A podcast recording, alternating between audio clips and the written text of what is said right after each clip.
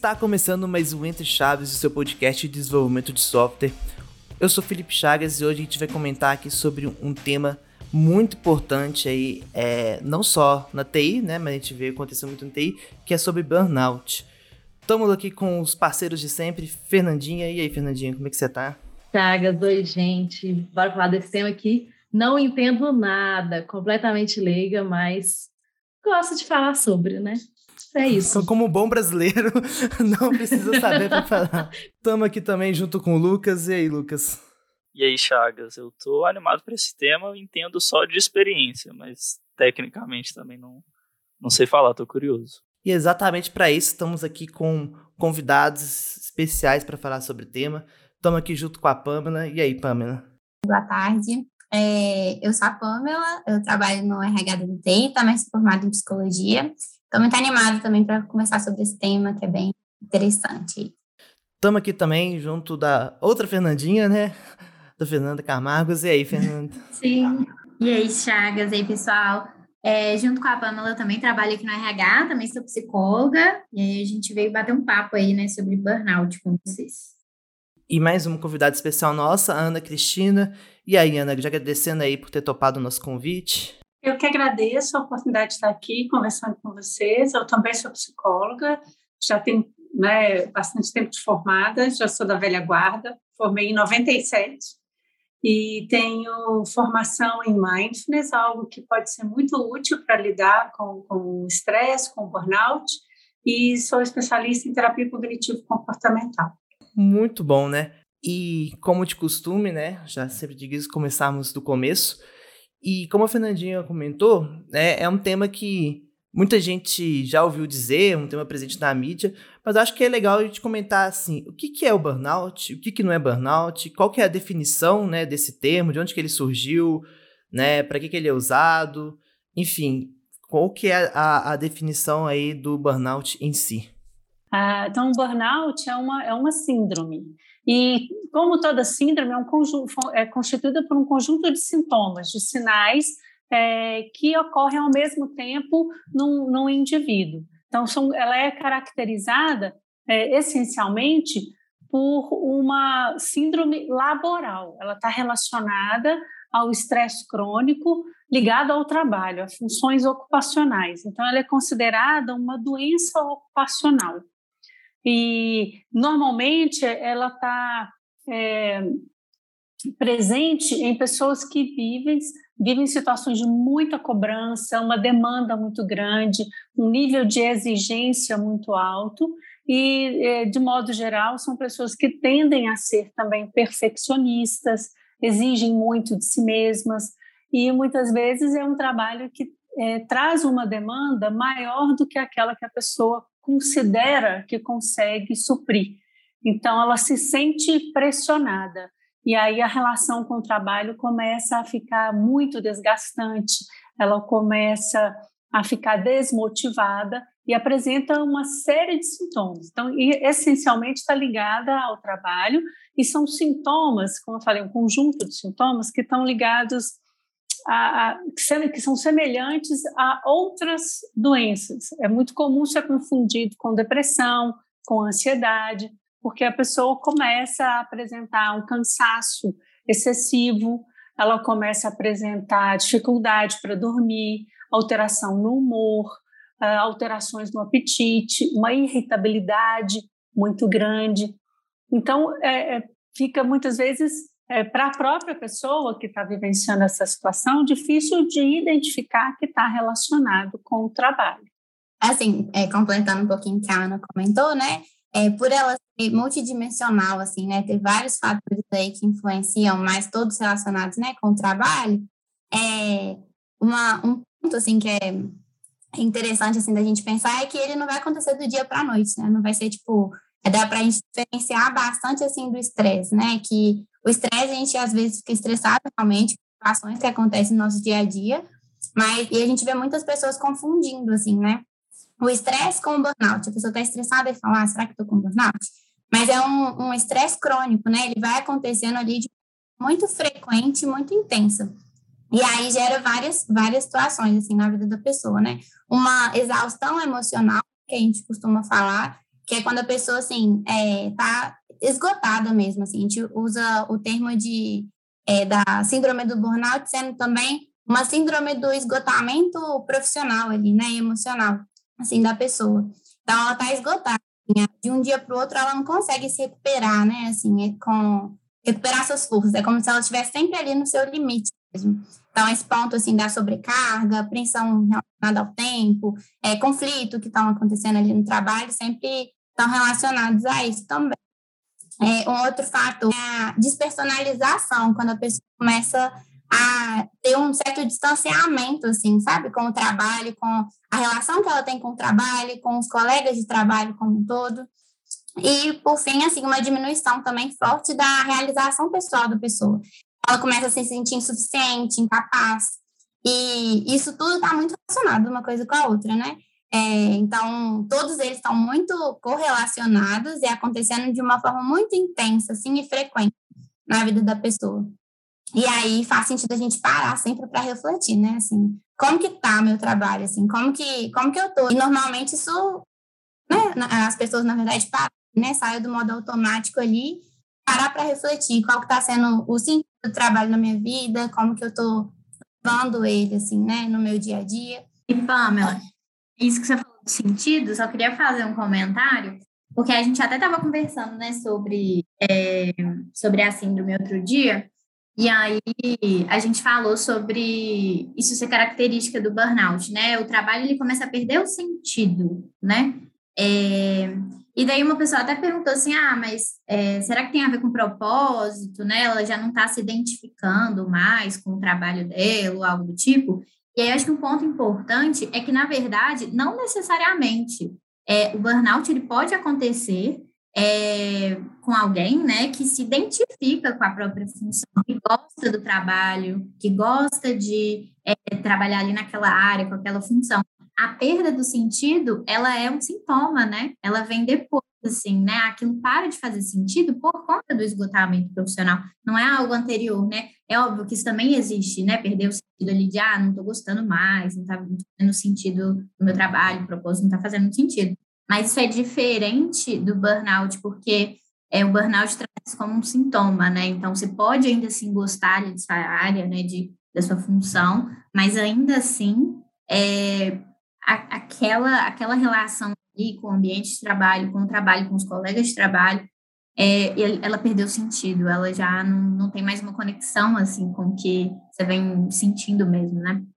Às vezes é até por se doar demais para o trabalho, né? Não ter outras fontes de, é, de lazer, enfim, né?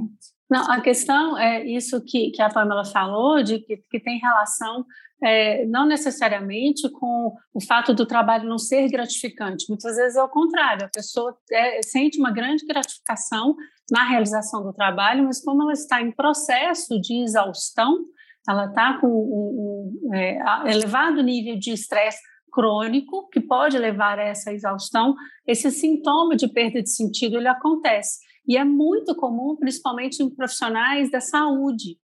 Uh, nós psicólogos, os médicos, enfermeiros nesse período de pandemia, mesmo sendo extremamente dedicados ao trabalho, gostando do que fazem, e, e, vendo um grande sentido na sua atuação, essa sobrecarga, essa demanda, essa pressão muito grande que foi exercida sobre eles com o aumento da demanda, da, da carga né, horária de trabalho, e isso intensificou essa, né, esse desgaste físico e emocional. A demanda foi muito grande e aí o estresse aumenta, não quer dizer que o trabalho é, o estresse não exista em, outros, outras profissões, ou é impossível, né? A gente, a gente não tem uma vida sem estresse. Então, situação, outras situações de estresse acontecem é, no trabalho, mas quando isso começa a ficar num nível muito elevado, e por isso estou citando essa situação da pandemia, é, que levou uma sobrecarga muito grande para os profissionais de saúde, fica mais fácil de entender porque aí eles ficaram com uma sobrecarga muito grande com o envolvimento afetivo, com a, com a empatia do desejo de ajudar as pessoas, eles se sentiram sobrecarregados e muitos sofreram com burnout, com esgotamento, com outros transtornos mentais também, assim, de, relacionados a esse desgaste.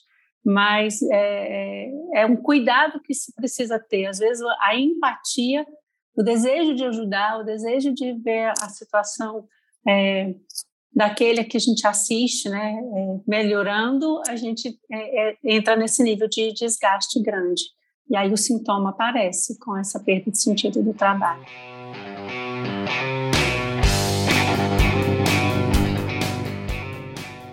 Falaram várias coisas aí bem interessantes, né? Acho que Pamela até usou uma palavra aí que eu acho que é uma palavra bem chave ali, né? Do, do crônico, né? Da, da situação que é crônica, né? Porque eu acho que uma das grandes dúvidas minhas mesmo, inclusive, é exatamente isso, assim, como que eu identifico, né? Como que eu sei que eu estou passando por isso ou não, que eu tenho é, nessa doença que, inclusive, é, que a Ana falou, né, que foi, foi é uma doença ocupacional, mas pelo que eu entendi, foi reconhecida como doença ocupacional bem recentemente, né?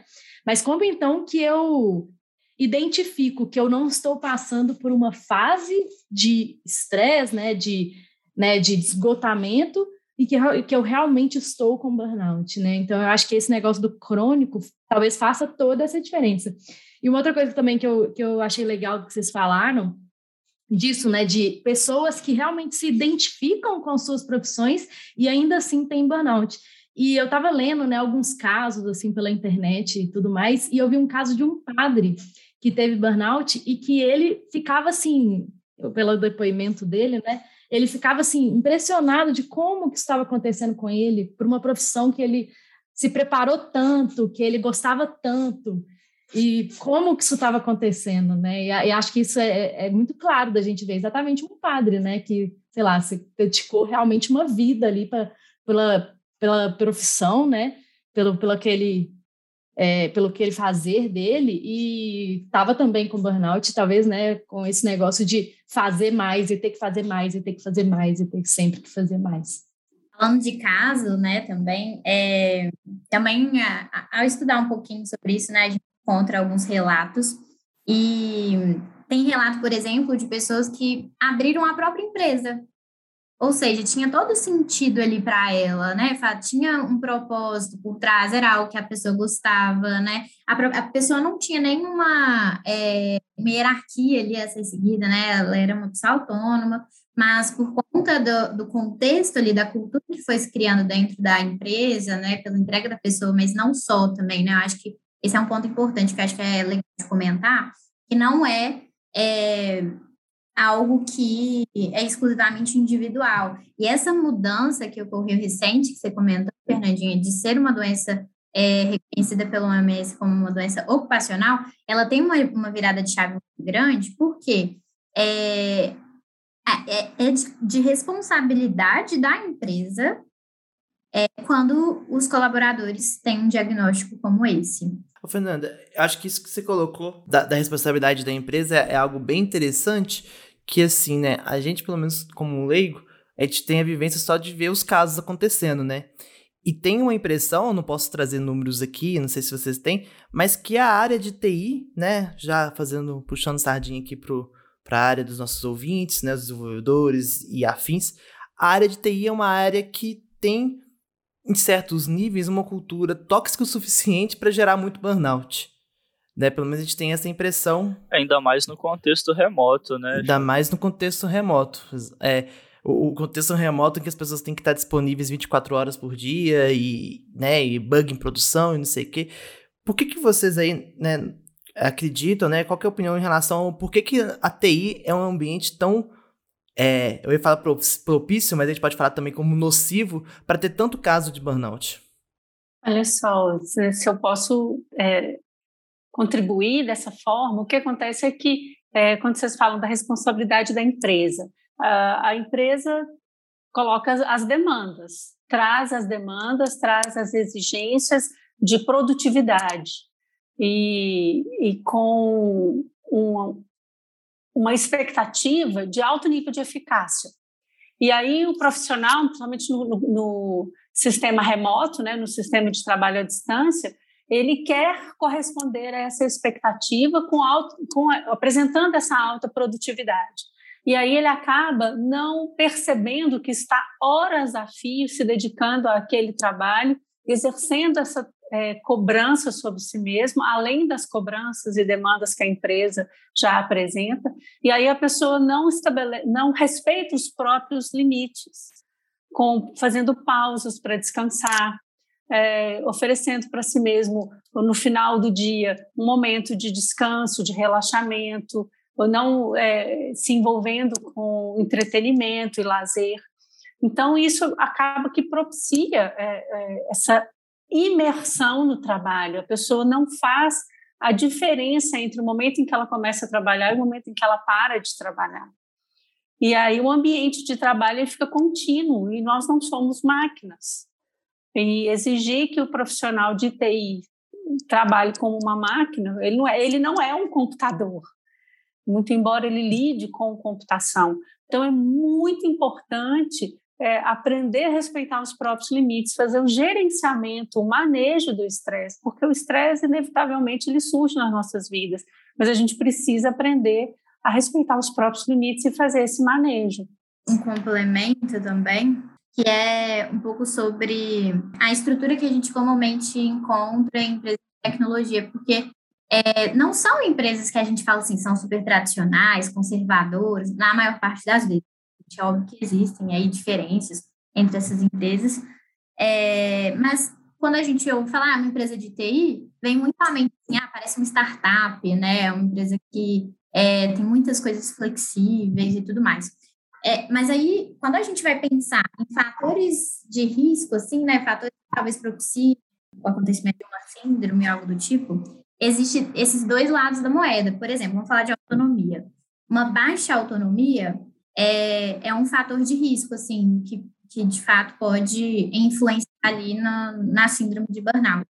Mas um, um ambiente que é totalmente flexível e que não tem controle nenhum também, que é, é totalmente amplo, isso também pode ser considerado um fator de risco, porque a pessoa ela vai é, trabalhando assim quase que sem nenhum é, fim, né? Ela parece que ela vai estar sempre em dívida. Esse sentimento de estar sempre em dívida é, com o trabalho é, um, é um, uma característica assim também presente no, no burnout.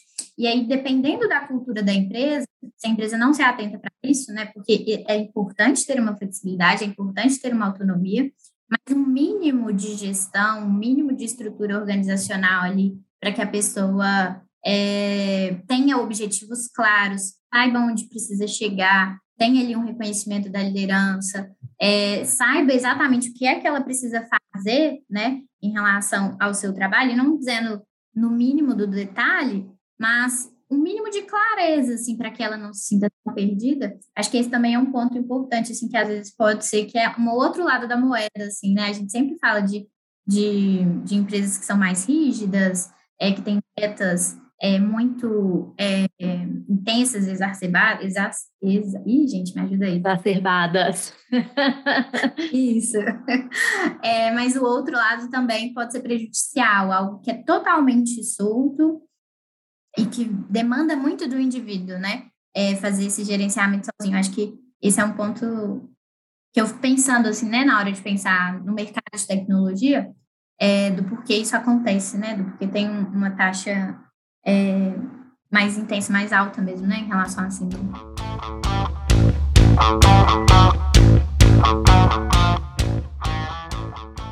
Eu queria compartilhar uma, uma experiência que eu tive e achei assim muito interessante tudo que vocês falaram.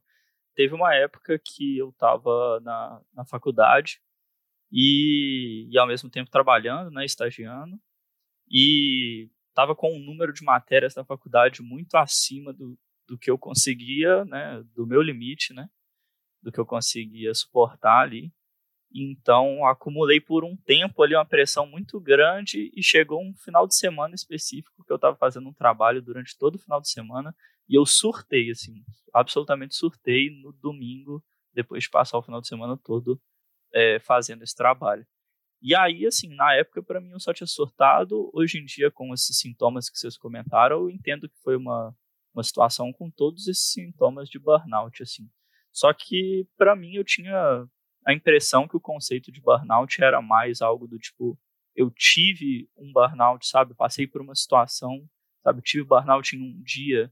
Mas eu achei interessante que vocês colocaram que eh, não é que eu tive um burnout, né? Eu passei por uma experiência, né, em que eu tive, passei pela síndrome de burnout durante um período da minha vida e não só durante aquele final de semana que eu surtei, né? Teve um momento de pico, né, Lucas? Mas não necessariamente foi só nesse momento, né, que você estava vivenciando esses sintomas. Sim.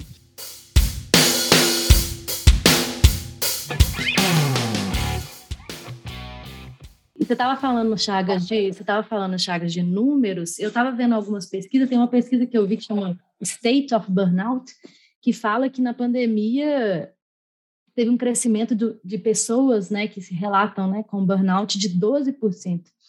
E, e, e, as empresas, né, eles fazem uma comparação do tempo antes da pandemia, em fevereiro, por exemplo, de 2020, e depois no meio da pandemia ali, também em 2020, mas eles fazem uma comparação das empresas, né, onde mais casos acontecem, e depois da pandemia, empresas digitais, tipo é, Airbnb, Lyft, é, várias outras, né, que são que são digitais, cresceram muito o número de burnout, né? Então eu acho que esse tudo isso corrobora aí com, com esse fato de que a gente na TI está trabalhando, né, assim, como Ana falou, sem separação de vida com o trabalho, né, sem esse esse tempo aí de reflexão, de ócio, de ócio né, que o ócio é, é, é positivo, Exato.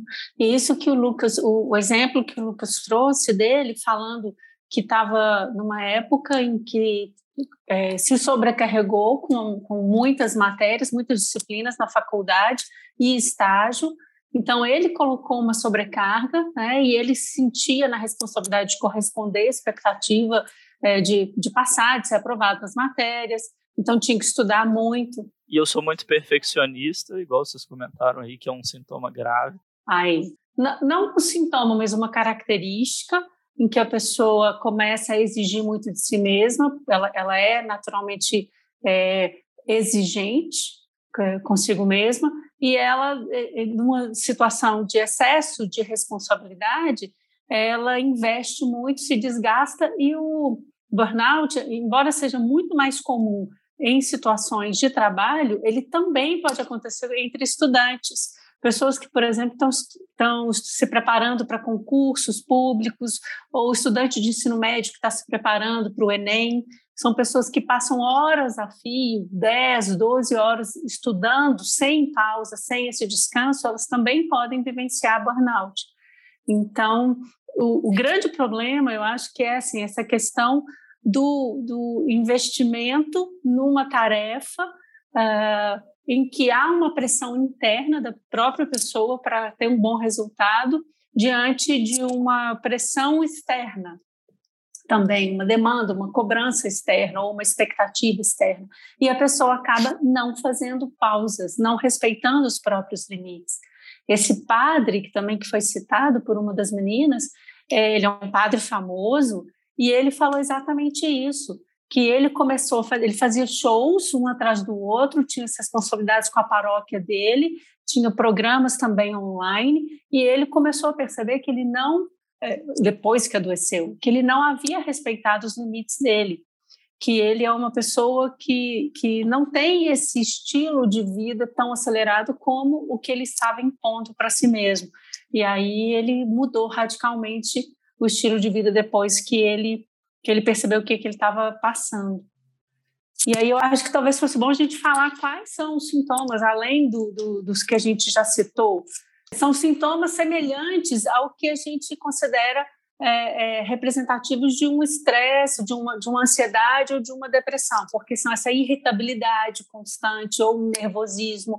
É, a pessoa começa a apresentar coisas que ela não tinha antes ou não tinha nessa intensidade. Como a gente falou, essa dificuldade, alteração no sono, alteração no apetite, uma irritabilidade constante, é, dificuldade para concentração no trabalho e em outras tarefas. Ela começa a ficar é, com desejo de se isolar socialmente, é, fugindo do contato com as pessoas, é, uma negatividade constante, uma sensação de que ela não vai dar conta, de que ela não vai conseguir é, atingir essas metas que estabeleceu para si mesma, é, que ela não é boa o suficiente para realizar aquelas tarefas. Às vezes, até dores de cabeça, é, sintomas gastrointestinais, é, dores musculares. Então, é um, um, sintoma, um conjunto de sintomas que muitas vezes a pessoa não percebe, ela acha só que ela está muito cansada. E aí, como aconteceu com o Lucas, chega um determinado momento em que ela simplesmente desaba. Então, a gente tem que estar atento a esses limites. Para fazer um diagnóstico, né? A Fernandinha até perguntou também no início do, do, do nosso papo aqui, como é que eu sei, né? E aí a Ana trouxe aí um, um, uma lista de sintomas, né? E é muito, a gente vê, né, a gente tem um fenômeno que acontece atualmente, que é todo mundo ir no Google jogar os sintomas e, e se auto uhum. Geralmente o diagnóstico não é muito bom. É, exato, assim, você aparece com mil e uma doença. É, geralmente você vai morrer em seis meses, é aquele tipo de coisa, né? Isso. Então, só queria reforçar que um diagnóstico desse, ele deve, ele precisa ser feito com acompanhamento médico, psiquiátrico, Legal. de com acompanhamento terapêutico também, né, com psicólogo, psicólogo, é, porque é importante, né, obviamente, você se perceber, né, e tentar identificar em você se como é que você está se sentindo mesmo, mas para fechar um diagnóstico desse, a gente precisa de um acompanhamento é, de especialistas mesmo, né, na área da saúde. Até pensando também é, no tratamento, né, assim, faz sentido a pessoa reconhecer, se ela se reconhecer, né, dentro desses sintomas, por mais que não seja, né, um quadro ali de burnout, é, é importante pensar o que que dá para fazer, né, e a gente é, saber que existem pessoas que podem dar apoio nesse momento.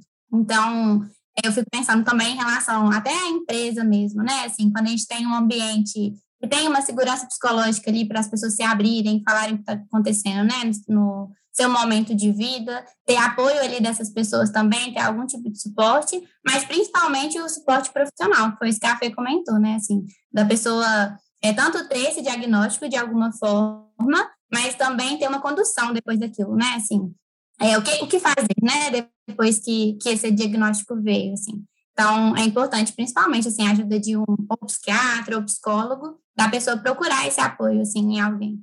É, eu ia puxar até um assunto bem parecido assim com isso, né? Tipo assim, beleza, eu me identifiquei com burnout ou mais, né? Percebi que alguém que trabalha comigo tá com sintomas mais ou menos, né, sei lá, semelhantes aí. Como lidar com, com isso no ambiente corporativo, né? Como ajudar essas pessoas no ambiente corporativo? Porque eu fico pensando, até por, pelo que vocês falaram, né, por ser, por terem sintomas, por exemplo, semelhantes à depressão, por exemplo, é, as soluções talvez são até meio diferentes, não sei. Fiquei pensando, por exemplo, num burnout, talvez umas férias possa, possa ser uma boa solução, não sei, né? Mas talvez para depressão não seja uma boa solução. Então, é, é, acho que é muito difícil, sem a ajuda de profissional, de, de, das pessoas realmente entenderem e tomarem boas decisões. Mas como fazer isso nesse ambiente corporativo, né? Como ajudar essas pessoas? Então, gancho nessa fala que a Fernandinha colocou, a gente comentou muito aí do papel do indivíduo, né? Do indivíduo se identificar e do indivíduo respeitar os limites dele e procurar uma ajuda profissional, né? Porque só assim ele vai sabe, receber o tratamento é, correto e identificar de forma correta a questão dele. Mas pensando muito na questão da, das empresas em si, como que vocês acreditam também com a importância das lideranças? Porque muitas vezes essa pressão, o indivíduo se coloca, né? Não é ninguém que está colocando, ele que se coloca, mas às vezes é a empresa sim que está colocando, né?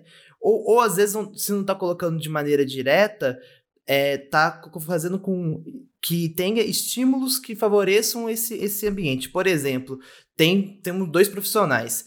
Um que trabalha às 8 horas ali de maneira excepcional e outro que trabalha as 8 horas de maneira ok, mas ele faz um, muita hora extra. E aí quem é tá sendo promovido é o cara que tá fazendo hora extra, que tá se matando, que vive só em função do trabalho. A vida dele é só o trabalho. E aí o gestor, não, esse cara aqui é o cara certo para nossa empresa.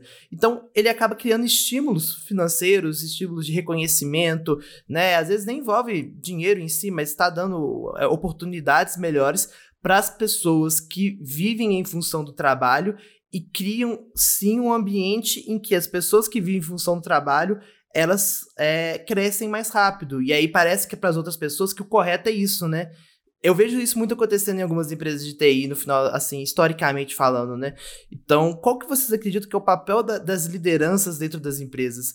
Porque por mais que grande parte da pressão a, a, própria pessoa se coloca, da cobrança pessoal, mas essa cobrança pode vir do ambiente de maneiras externas também, né? Sim, sem dúvida, sem dúvida, Chagas. E há uma supervalorização, é, não só nas empresas, mas também social, da pessoa que trabalha excessivamente. Que é a pessoa de sucesso, né? Sim, é socialmente valorizada. Não deu para ver aqui no podcast, mas eu tava fazendo aspas no sucesso, tá, gente? É, exato. É, é, é, socialmente há um reconhecimento. Nossa, vocês viram fulano de tal? Como que é, é bom profissional, trabalha 12 horas por dia, há um enaltecimento. Dedicado, né? comprometido, faz de tudo. É uma romantização, né?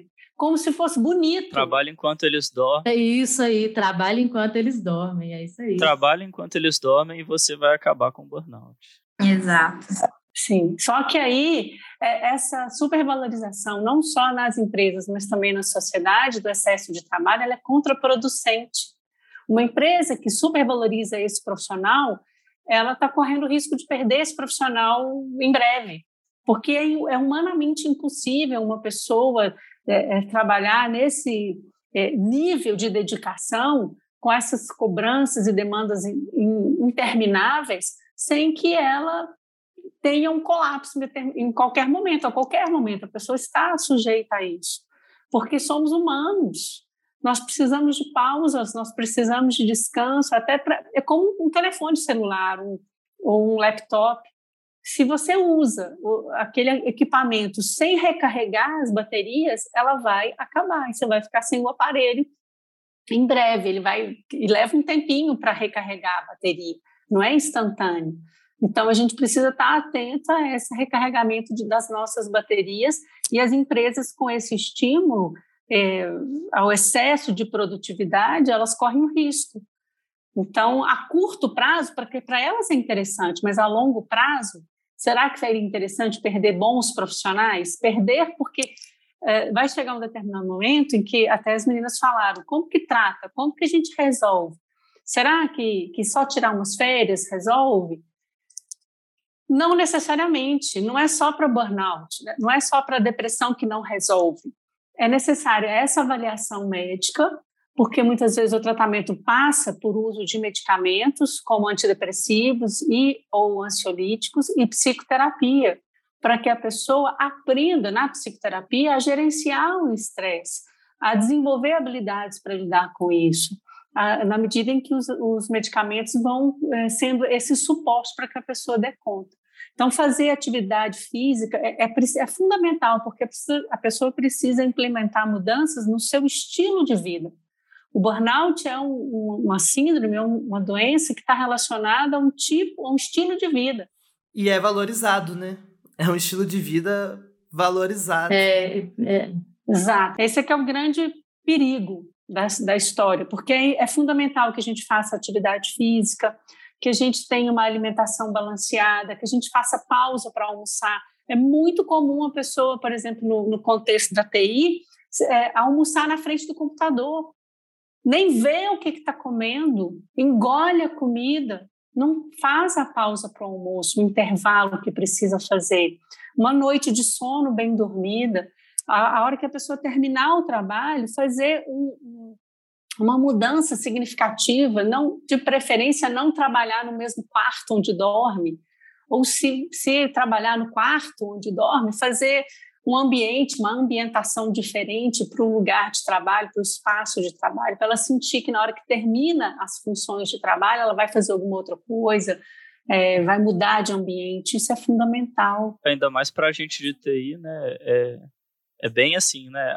Acabei de trabalhar, agora eu vou mexer no computador. Exatamente, desliga o computador para ligar ele de novo, né? Eu tenho. É, é, é.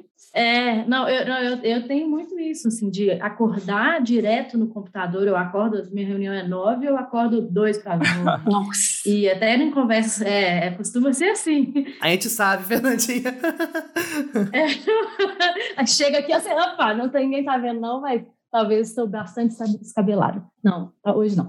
Mas, mas eu faço muito isso. E eu conversando com a minha psicóloga, ela né, me, me chamou para a realidade, né? Assim, você precisa de ter um momento para você olhar para você, você precisa de ter um momento para você tomar um chá e não pensar em nada né, de ficar ali pensando no chá que você está tomando. Sim. Isso é muito difícil, é difícil pra caramba. Isso que você falou de comer, prestando atenção no que você está comendo, é super difícil. Para mim, aqui, ó, eu estou comendo, se eu não estou aqui no computador, eu estou no meu celular, eu estou vendo uma série, eu estou fazendo outra coisa. Assim, então é super difícil. Para mim é muito difícil isso.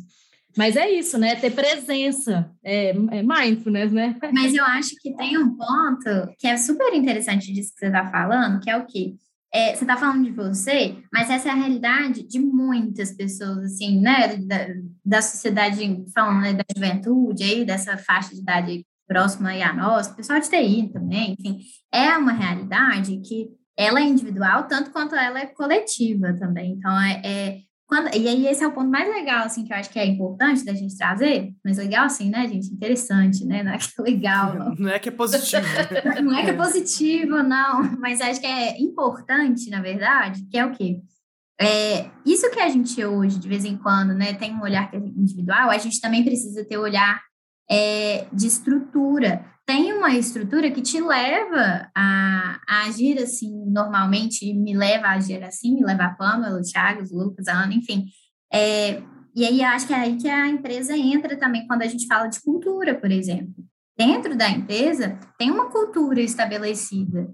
E aí identificar dentro dessa cultura o que, que é fator de risco para burnout, o que, que é fator de proteção, que eu acho que é o papel da empresa aí que o Thiago tinha perguntado lá atrás, sabe? É, ambiente super competitivo, é, metas que são, né, eu já tinha falado aí, metas que são inimagináveis de serem alcançadas, ou até um ambiente com uma autonomia que é total aberta e, e sem nenhuma delimitação, ou ao contrário também, né, a pessoa não tem autonomia para decidir nada sobre o seu trabalho. É, então, ambientes que têm, que costumam ter assédio, grito, é, pressão de forma violenta, assim mesmo, né? Isso tudo é estrutura, né? Isso tudo é, é, cultural. Isso é de responsabilidade da empresa também, né? E aí, quando a gente fala empresa, é da gestão, é, é do RH, das lideranças. E aí, eu acho que é esse papel que a gente tem hoje, assim, enquanto empresa, né? De olhar para a cultura que a gente é, faz parte e contribui e tentar identificar que mudanças que a gente pode fazer é, que são estruturais, sabe? Eu acho que é, para além das mudanças individuais que cada um tem que ter, né? Todos temos responsabilidade sobre as nossas vidas, a gente tem que impor limites, mas também tem o outro lado, que é da estrutura que a gente está fomentando também, né? E querendo ou não, no final das contas, a empresa é a gente, então a gente também tem ali um papel de estar é, em que estímulo que a gente está dando, que estímulo que a gente está aceitando, né? É, se a gente percebe algo disso que o Thiago falou, pô, a pessoa recebeu a promoção porque ela está fazendo hora extra e tal. Será que eu consigo levantar essa pauta de alguma maneira, né? Discutir isso, fazer alguma mudança com isso?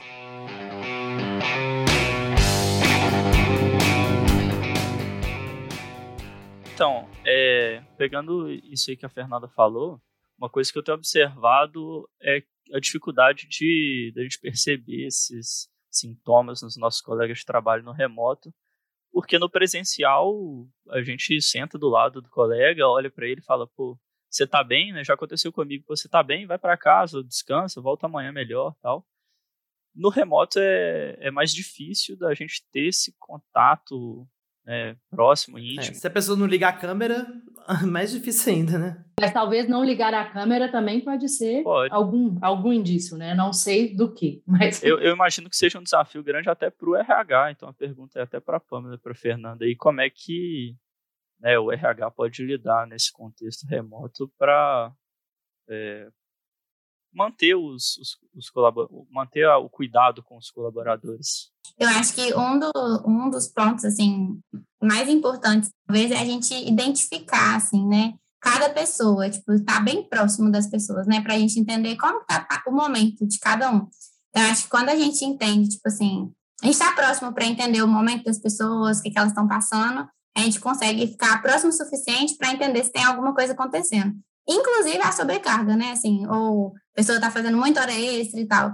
É, essas coisas, quando a gente compreende né, o que está acontecendo, a gente consegue é, tentar contornar de alguma forma, né? E, e eu acho que um dos pontos importantes também que a gente comentou muito aqui sobre alguns pontos sobre essa ajuda profissional, né? Eu acho que é, uma das formas é, tipo, indicar a pessoa que ela pode procurar, sabe?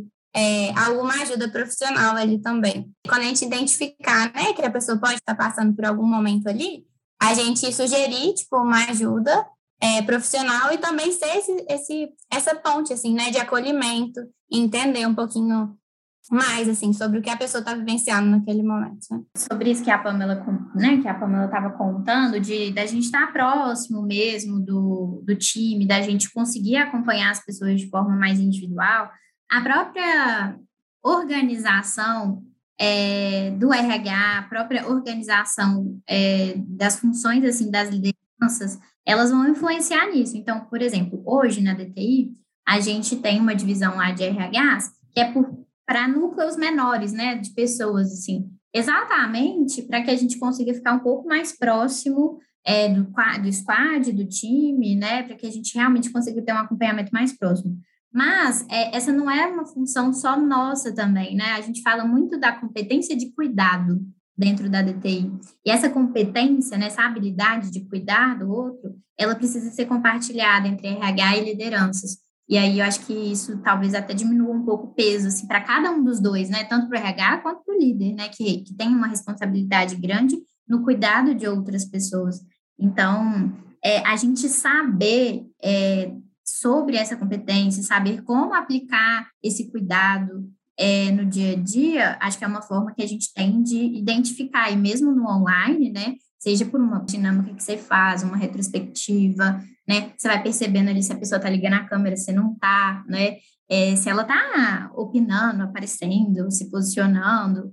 É, então, se tem pessoas que é, conseguem ali focar ali em pequenos grupos de pessoas também e, e, tem ali uma atenção maior, a gente vai conseguindo fazer esse acompanhamento mais perto, né? Mais perto, mais humano mesmo. E conexão gera, é um proxy da confiança, né?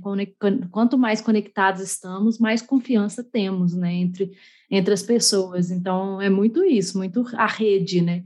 A rede que está conectada, com certeza é uma rede que, se, que confia e pode identificar mais fácil, né? Esse tipo de problema, a minha, esse tipo de situação, né?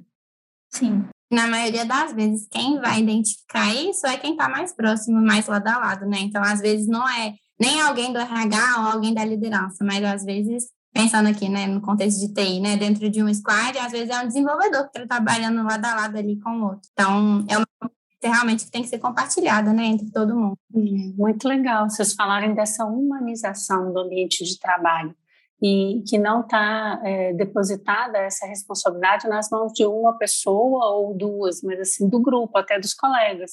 E muitas vezes é, essa proximidade é, pode favorecer a pessoa perceber como que o outro está, olha, ele está diferente, ele não era assim, ele não era irritadiço desse jeito, é, e aí perguntar, eu acho que talvez é, abrir espaço para o outro falar, olha, tá tudo bem? Estou tá, percebendo que você está diferente, você está meio cansado, você quer conversar a respeito? Se precisar de ajuda, estou aqui.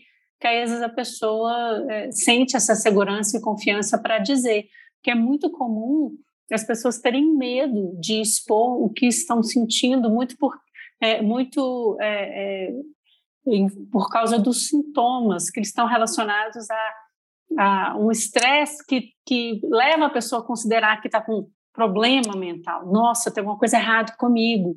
Nossa, se eu contar isso lá na empresa, eles vão me mandar embora, vão achar que eu estou doido. Né? Então, a, a, a, velha, o velho chavão, é, o velho clichê de que as pessoas têm medo de, de apresentar algum tipo de, de, de sintoma, alguma manifestação que possa ser considerado um comprometimento da sua capacidade é, mental, emocional. Então, um ambiente em que há essa confiança ajuda muito. Fiquei pensando aqui enquanto estava falando da, da importância também de das pessoas do time mesmo se mostrarem vulneráveis, né? Porque às vezes é difícil das pessoas falarem assim, tô me sentindo triste, ou ah, tô com raiva. Normalmente esses sentimentos, assim, né, são vistos como muito negativos, e aí ninguém quer sentir, é, ninguém quer contar que tá irritado com alguma coisa. Então, quando a gente se mostra, né, assim, vulnerável também, conta, né, é, você está passando e não tá fácil para você também, às vezes abre, né, o, o campo ali para a pessoa falar para a pessoa se abrir e mostra que, na verdade, é, todo mundo vive né, esses momentos mais difíceis e fica mais tranquilo, assim, para a pessoa ter o espaço ali, né, de abertura, de falar, de comentar e a gente conseguir identificar, né, essas coisas de uma forma mais, mais simples. Isso da vulnerabilidade é tão importante, assim, né? Eu vejo. A gente já falou, acho que aqui no podcast mesmo, sobre aquele, aquele documentário da, da vulnerabilidade, da coragem. Como é que é? Call to Courage, né? Até na Netflix, que fala muito sobre isso. E ela também tem um livro. E é, é, muito, é muito importante isso, até principalmente, principalmente né, as lideranças mostrarem essa vulnerabilidade para aproximar e gerar mais essa conexão, gerar mais essa confiança, mostrar que todo mundo está ali, né, num mesmo, em busca de uma mesma coisa, né? Naturalizar essa vulnerabilidade, muito legal. É, exato. E a gente vê que o problema ele, ele é individual, mas ele é da sociedade também, né? A nossa sociedade ela tá doente. Sem dúvida. Por isso é importante a gente trazer esse tema e, e sempre conversar, né, se informar e buscar conhecimento em relação a ele para, em sim, buscar o tratamento. A gente vai encerrando aqui o nosso podcast. Eu queria agradecer de coração aí as nossas convidadas, a Ana, a Fernanda e a Pamela. Agradeço também a Fernandinha e o Lucas aqui, meus parceiros do podcast, né? Por, por que não? É, é isso, né? Oh, agradecer, não. e a gente deixa aí um abraço para todos os nossos ouvintes. Um beijo no coração e até terça que vem. Até terça, gente. Falou, Valeu. Obrigada. Tchau. Valeu, pessoal. Até mais. Obrigada, gente. Obrigada, gente. Se cuidem. Muito bem lembrado. Se cuidem, isso mesmo.